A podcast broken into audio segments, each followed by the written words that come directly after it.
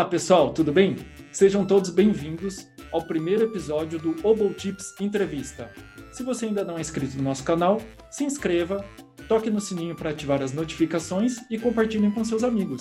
Meu nome é Marcos Vicensuto e para me ajudar nessa empreitada, eu tenho aqui comigo André Silvério. Meu nome é Andréa Silvério e hoje a gente tem o grande prazer de receber o nosso primeiro convidado, o Érico Marques, que é primeiro oboé da Orquestra Sinfônica de Porto Alegre. Olá, Érico, tudo bem? Muito obrigada por ter aceitado o nosso convite e por estar conosco aqui hoje. Olá, Andréa. Muito obrigado. Eu que agradeço o convite. Uh, é sempre um prazer estar conversando com vocês. Legal. É, o, o, o, Érico, eu já falei aqui que você é primeiro poeta né, da Orquestra Sinfônica de, de Porto Alegre, mas eu queria que você contasse aqui pra gente como é que foi o seu primeiro contato com a música.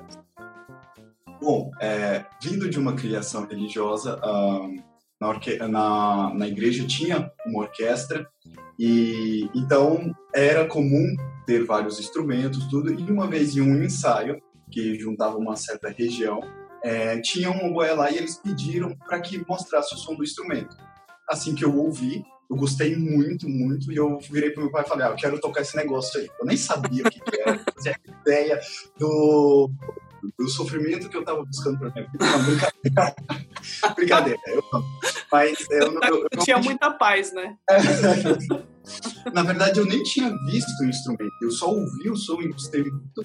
E a partir daí foi comecei a estudar uh, na igreja, como não tinha professor de instrumento e tal, entrei no conservatório e, e aí o que realmente marcou quando eu escolhi, não, eu quero seguir a, a carreira profissional, foi quando tinha uma orquestra jovem na, no conservatório e eles estavam precisando de um boé.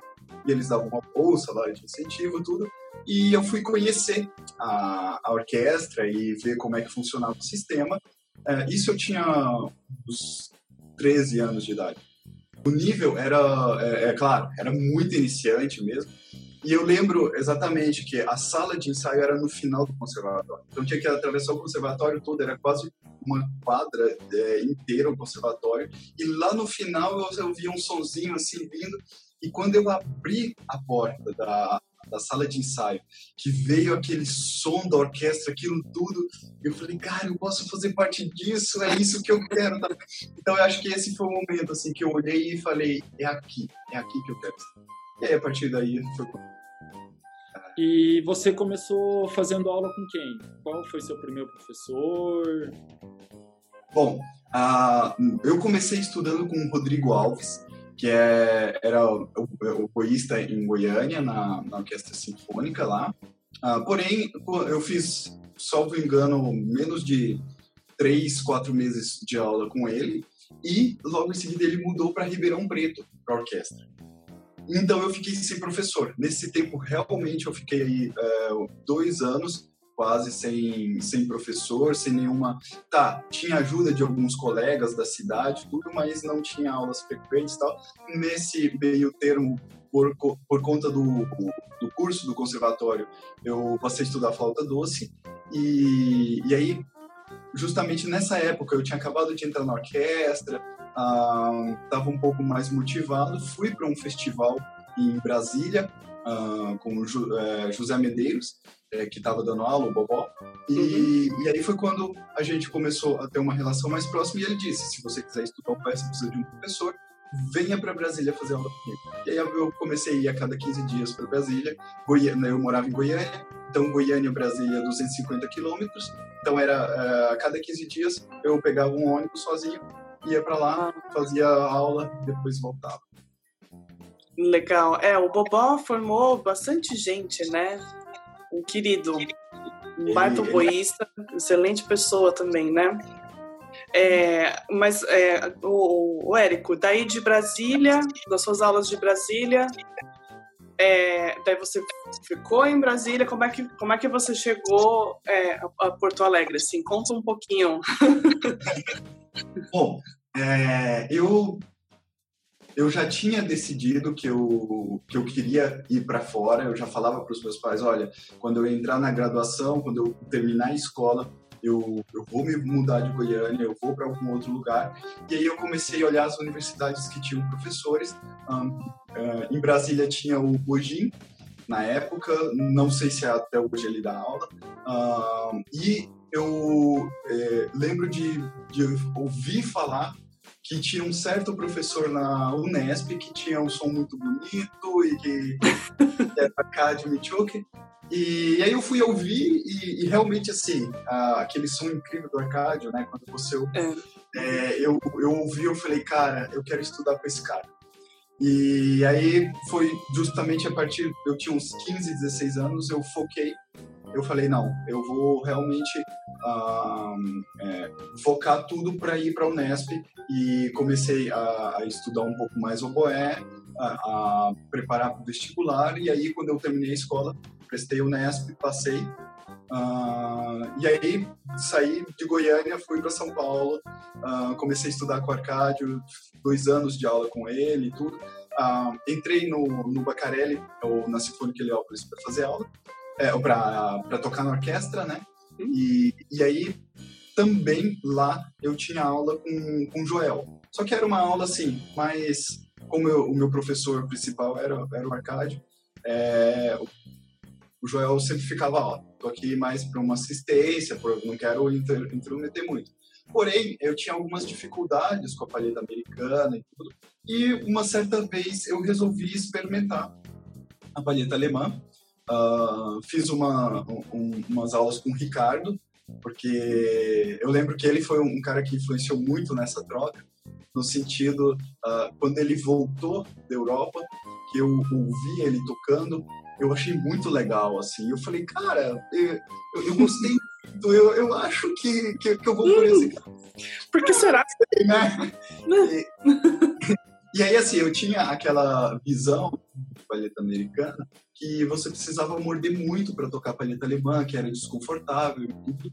E aí eu comentei com ele, com o Ricardo, eu falei, ah, eu, eu, eu até acho legal tudo, mas eu não, eu não consigo, embocadura é diferente, eu não consigo morder. E aí ele falou, olha, eu não mordo, se você experimentar, você vai ver que, que eu tô um pouco mais relaxado. Tudo. Eu falei, ah, quero experimentar. Gostei muito da palheta. E foi muito legal porque é, eu realmente me encontrei na palheta alemã. Porque em questão de menos de um mês, eu, eu consegui uh, ter uh, uma identificação tão grande que eu já conseguia fazer algumas coisas muito mais fáceis do que eu fazia antes. Então foi quando eu vi, não, realmente é isso que eu quero. Um, nesse meio termo, eu estava um pouco um, frustrado com a universidade, não com a Arcádia, jamais, um ótimo professor, mas com a universidade como instituição, uh, o curso, a grade do bacharelado, uh, ainda mais a Unesp, que é um polo de musicologia muito forte, então não tinha muita, as diretrizes da universidade não tinham muito a ver com o que eu queria para minha carreira, com o que eu precisava para então, a partir daí eu já estava pensando em alguma alternativa. Foi quando surgiu uma vaga na, na, Academia de Música da USESP. E aí, como eu já tinha trocado de palheta, eu falei, ah, é, é, e aí o aluno que tinha para entrar na academia seria aluno do Joel. Eu falei, ah, vou tentar essa prova, já, já que eu mudei de palheta, tudo, vou, vou experimentar. E eram férias, final do ano, em dezembro, estudei pra caramba, passei o mês estudando igual um condenado, e, e por sorte, consegui passar na academia. Foi quando eu abandonei a universidade. É, ainda fiz, na verdade, na academia eu ainda fazia uh, algumas matérias na universidade durante um ano, uh, mas, assim, era uma ou outra matéria. E aí, sim, comecei a academia de música, e lá foi quando eu realmente encontrei a diretriz, assim, de, nossa, é, é o caminho da performance que eu quero. E, aí eu pude estudar muito mais, pude dedicar. Um, terminando a academia, dois anos, eu peguei uma extensão, então foram dois anos e meio. Um, e aí, no final, é, eu acabei... É, na verdade, a, a, prova de Porto Alegre, é, foi justamente nesse intervalo que eu estava finalizando a academia. Isso foi em 2015. Uh, abriu a prova, eu, eu fiz. É, na verdade, eu não estava muito afim de fazer, mas uh, alguns colegas me, me, motivaram. Não, vai, faz tudo. Eu fiz a prova, mas concurso público, você sabe, né? leva um bom tempo até sair. E então finalizei a academia, uh, já tinha saído o resultado do, da, da, orquestra, da prova aqui. Uh, porém, até chamar, até ia muito tempo. Então, eu, assim que eu finalizei a academia, tinha um, tinha um, concurso de Campos do Jordão, o Eliasar de Carvalho, e eu fui um dos, dos ganhadores. O, o, prêmio que eu levei foi, é, foi o intercâmbio que eles ofereciam para a Royal Academy. Então eu, eu fui para a Academy no, no, Reino Unido, Londres, e fiquei lá quatro meses. Conta para gente como que foi, como, como que eram as aulas, como que funcionava a interação com os outros oboístas que estavam lá, como é ser um estudante estrangeiro, sabe? Você conhecer uma nova cultura, porque não é só uma cultura musical, é uma cultura de vida, né? O jeito que as pessoas convivem, né? Então, fala um pouco do que você sentiu quando você foi para lá. É, sempre, ainda mais como brasileiros, nós sempre temos um certo choque quando a gente é, vai para uma outra cultura, principalmente se for, uma, se for uma cultura mais fria, entre aspas, como, por exemplo, a, é, Londres ou, ou, Alemanha. Quando a gente vai, é, a gente sente esse choque muito forte. E para mim não foi diferente é, chegar lá, é, a, a, forma de tratar as pessoas, a forma de interagir, tudo era muito diferente. Eu, eu tive alguma sorte que eu tinha alguns amigos lá brasileiros, então é, a gente acabava se unindo ali e, tá e sempre na convivência. Você é brasileiro com brasileiro, você faz uma festa em qualquer lugar. E, a gente aí, sempre se diverte. A gente sempre se diverte. Então, é, eu, eu, me divertia bastante com eles. Ah, o meu intercâmbio, eu não peguei nenhuma matéria teórica, porque eu, eu poderia escolher as matérias que eu queria. Então, como eu estava lá, tipo, é uma puta grana pra você estudar fora e tal, falei, ah, quer saber, eu vou pegar só matéria é, interessante, matéria de, de performance, uh, e aí eu peguei algumas matérias de performance, e então eu quase não, eu não tinha uma turma, eu não convivia tanto com os colegas. Eu convivia com o meu quarteto, que eram alguns colegas que a gente montou um quarteto, oboé, violino, viola e cello. E aí a gente ensaiava, tocava, e, e com os colegas brasileiros ou com o pessoal do clube de xadrez. Então eu não, não, tinha, não tinha essa convivência. Já vamos, já vamos entrar nesse assunto dos esportes. ah, com certeza. E, então, eu é, realmente assim, essa é uma das coisas que, que hoje eu, eu diria que talvez eu faria diferente. Eu, eu buscaria realmente ter uma convivência um pouco maior desse tempo que eu fiquei, porque eu realmente me excluí um pouco, eu só queria saber de estudar, até conhecer Londres, eu conheci pouco em relação, porque para quem ficou quatro meses lá, é, chegou um ponto que, que a minha professora, a Cília Nickley, virou para mim e falou, a, na última semana, era, foi minha última aula, ela falou, olha, a próxima semana eu não te dou aula, a gente só se encontra para para despedir e tal. Ela falou, mas você, é, você vai me prometer que você não vai estudar o boé e que você vai só passear em Londres. Aí eu cumpri a promessa, eu fui passear, eu fui conhecer e tudo. Mas realmente, assim, é, hoje, pela experiência e tudo, eu teria uma experiência diferente lá.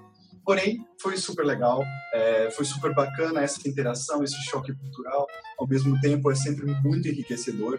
Uh, a universidade é fantástica, tem uma estrutura e assim não tenho nem palavras sobre a questão da estrutura. É uma, claro, é uma universidade particular, então é, é uma das mais caras do mundo. É lógico que vai ter uma estrutura sensacional, porém realmente é, é algo que é, é, até difícil de nós imaginarmos essa realidade, assim, onde você tem salas de estudo com um sistema online que você marca é, para você entrar na sessão das salas de estudos você só com a sua carteirinha identificando, então só aluno entra e para a chave da sala é a sua carteirinha, um monte de coisa digital, eles te oferecem gravação profissional a cada trimestre, sabe? Então é, é uma coisa realmente, fora os masterclass, de você estar tá ali sempre assistindo masterclasses. Então, na questão da experiência musical, é realmente, assim, muito enriquecedor, sensacional, e a, a experiência é, pessoal também. Então, agora entrando pro para a questão dos esportes que você falou do, do, do clube de xadrez, né? É, fala um pouco como que eu sei que você joga tênis de mesa, então conta para gente o que o esporte te ajuda nessa parte musical ou como o esporte faz é, parte da sua vida. É, como um bom nerd, é, eu, eu sou fascinado por jogos de estratégia, inclusive xadrez foi o que meu pai me ensinou a jogar xadrez quando eu tinha, sei lá, é, 6, 7 anos de idade. Então, eu, eu sempre fui muito. É, realmente, eu gostava muito de, de, xadrez. E no ensino médio, eu tive aulas de xadrez, tinha uma turma. E eu lembro que era, era sempre eu e, e mais dois colegas que a gente ficava é, disputando ali o top 3 do, do colégio, tá? era, era muito legal tudo. Uh, porém, eu só estou falando do xadrez porque, só para começar, é, eu perdi um pouco do encanto pelo xadrez porque a, a, a, nossa própria profissão já nos exclui muito do contato social. E o xadrez também fazia muito disso. Então, é, eu fui perdendo esse interesse de estar cada vez mais isolado, principalmente nos momentos de distração e, e na verdade, de convivência. Ah, porém, sim, é um instrumento, é um, instrumento é, um, é um esporte muito legal e tudo. Porém, ah, aos 16 anos, eu lembro exatamente, foi quando aquela coisa de adolescente, você tá, tá começando tal. Então eu fazia, eu comecei a fazer natação e entrei para academia, porque eu se sou magro hoje, antes eu era menos, tira meio Érico daqui. Eu comecei a, a praticar esporte, natação, gostei muito, muito mesmo. Academia odiei, tanto que nunca deu, deu muito certo eu ir à academia. E e daí é, mudei para São Paulo, continuei praticando esporte desde essa época. Porém, ah, por várias questões, é, acabei mudando os esportes várias vezes, até que eu me encontrei no tênis de mesa.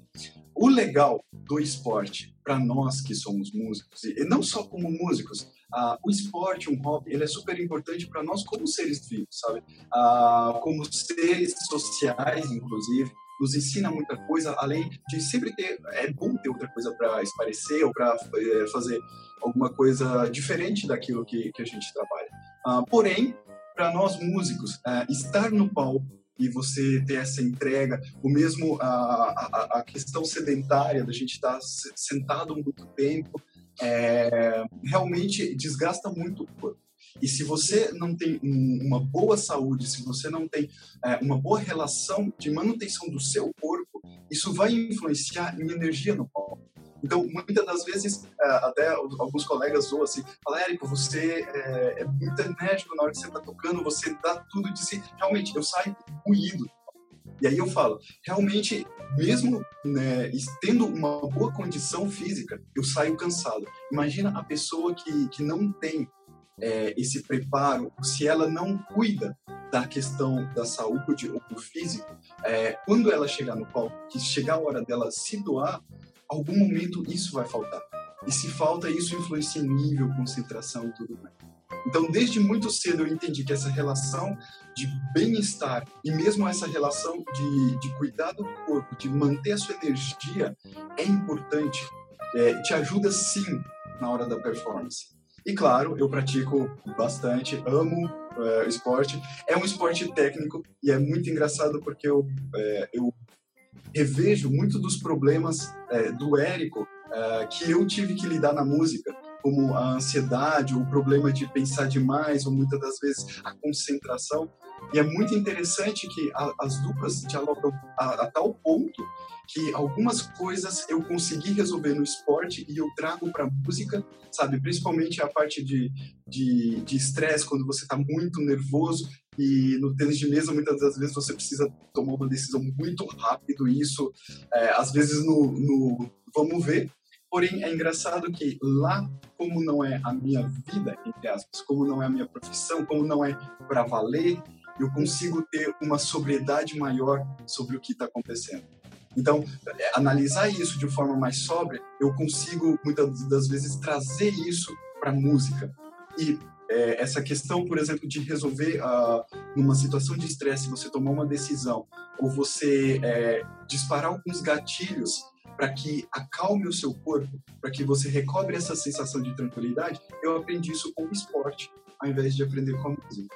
E assim, mesma coisa, a consciência corporal, tudo, é, os dois dialogam muito. Então, realmente, é, eu tenho esse fascínio, além do esporte, da movimentação, do prazer de praticar, esse fascínio pela integração dos dois, sabe? Entre os dois me ajudam e os dois fazem parte de construir quem eu sou. Uhum, bacana, muito legal, o, o Érico. É, eu gostei muito disso aí que você falou, é, que você também se preocupa com, com o bem-estar, né? Que eu acho que às vezes a gente, como músico de uma forma geral, a gente se esquece do indivíduo, né? E a gente, você, eu acredito pelo menos que você não é definido pela sua função, né? Pelo que você faz. Nós três não somos definidos por sermos oboístas, né? Nós três somos três seres humanos que tocam o boé. é, mas você falou um pouco dessa questão já do bem-estar, dos seus estudos e tal. É, eu queria que você contasse para a gente e para quem está assistindo a gente também, é, qual seria um conselho que você daria para as novas gerações aí, para o pessoal que está estudando, que está nessa transição de repente para entrar no, no mundo profissional? Bom, essa é, é uma questão um pouco complexa, porque é, é, abrange muita gente, muitas situações. A, a, primeira, o primeiro grande conselho que eu daria é que, assim, é, por mais o jovem, eu sou jovem, nós somos jovens, e aí, mas olhando para essas gerações mais novas, é, nós tendemos a achar que nós sabemos de tudo e que por nós estarmos estudando a mil, é, nós somos melhores do que a geração, as gerações anteriores. E é bom lembrar que nós nunca teremos a experiência que eles têm. Porque quando nós tivermos a idade deles, a experiência deles, eles já não estarão mais conosco. E mesmo se eles estiverem, eles terão uma bagagem muito então é muito é muito importante é, nós termos essa lição de humildade de entender que estar em forma, que está voando a mil no nosso melhor momento, que é o momento de estudo, de controle técnico, a gente tem que lembrar que, que música é principalmente a questão da arte. Ela envolve muito mais bagagem, muito mais é, tempo de vida, consciência de vida do que estudo técnico. Então, nós tendemos a ignorar os os, as outras gerações, nós tendemos a achar que somos melhores do que eles. E saibam, não somos. Nós vamos ter que ouvir muito eles. É, e se você realmente quiser ser um grande músico, baixa a bola, baixa a bola e ouça o que eles têm para falar você. Porque se você souber aprender e fazer isso, é, você vai ver quanto isso é enriquecedor. Eu falo por uma experiência pessoal. É, o Ravi é, é, um cara que tem uma experiência incrível. Assim, quando eu nasci, ele já tocava o boé, provavelmente. É, na verdade, o que eu tenho de vida, ele tem de orquestra.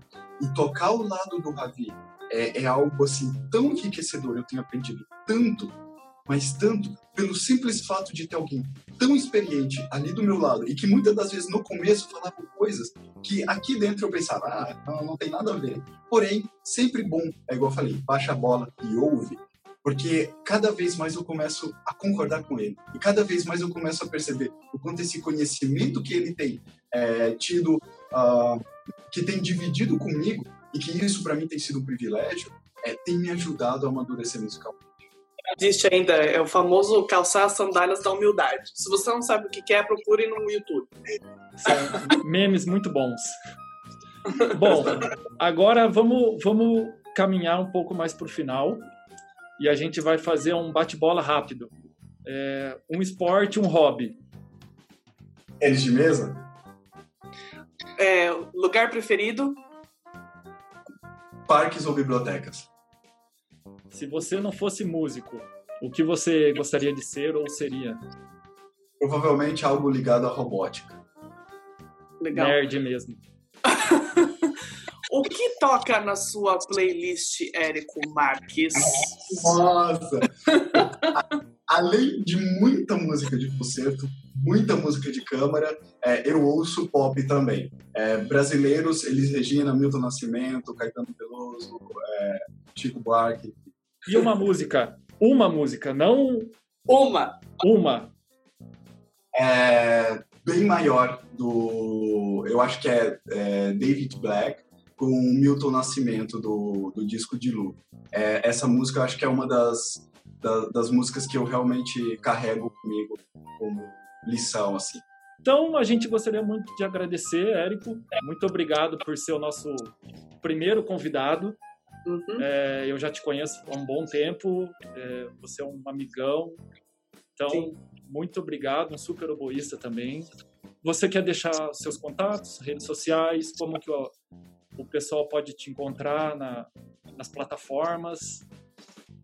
Bom, é, primeiramente, eu que agradeço o convite, me sinto muito honrado uh, pela. Bom, nós somos amigos há um bom tempo. A Andrea, nós tivemos menos contato, mas também uma pessoa incrível. Então, eu fico muito honrado de estar aqui conversando com vocês. Uh, Para me encontrar uh, no Instagram, eu estou como e.m.gue, ericomarques.gue.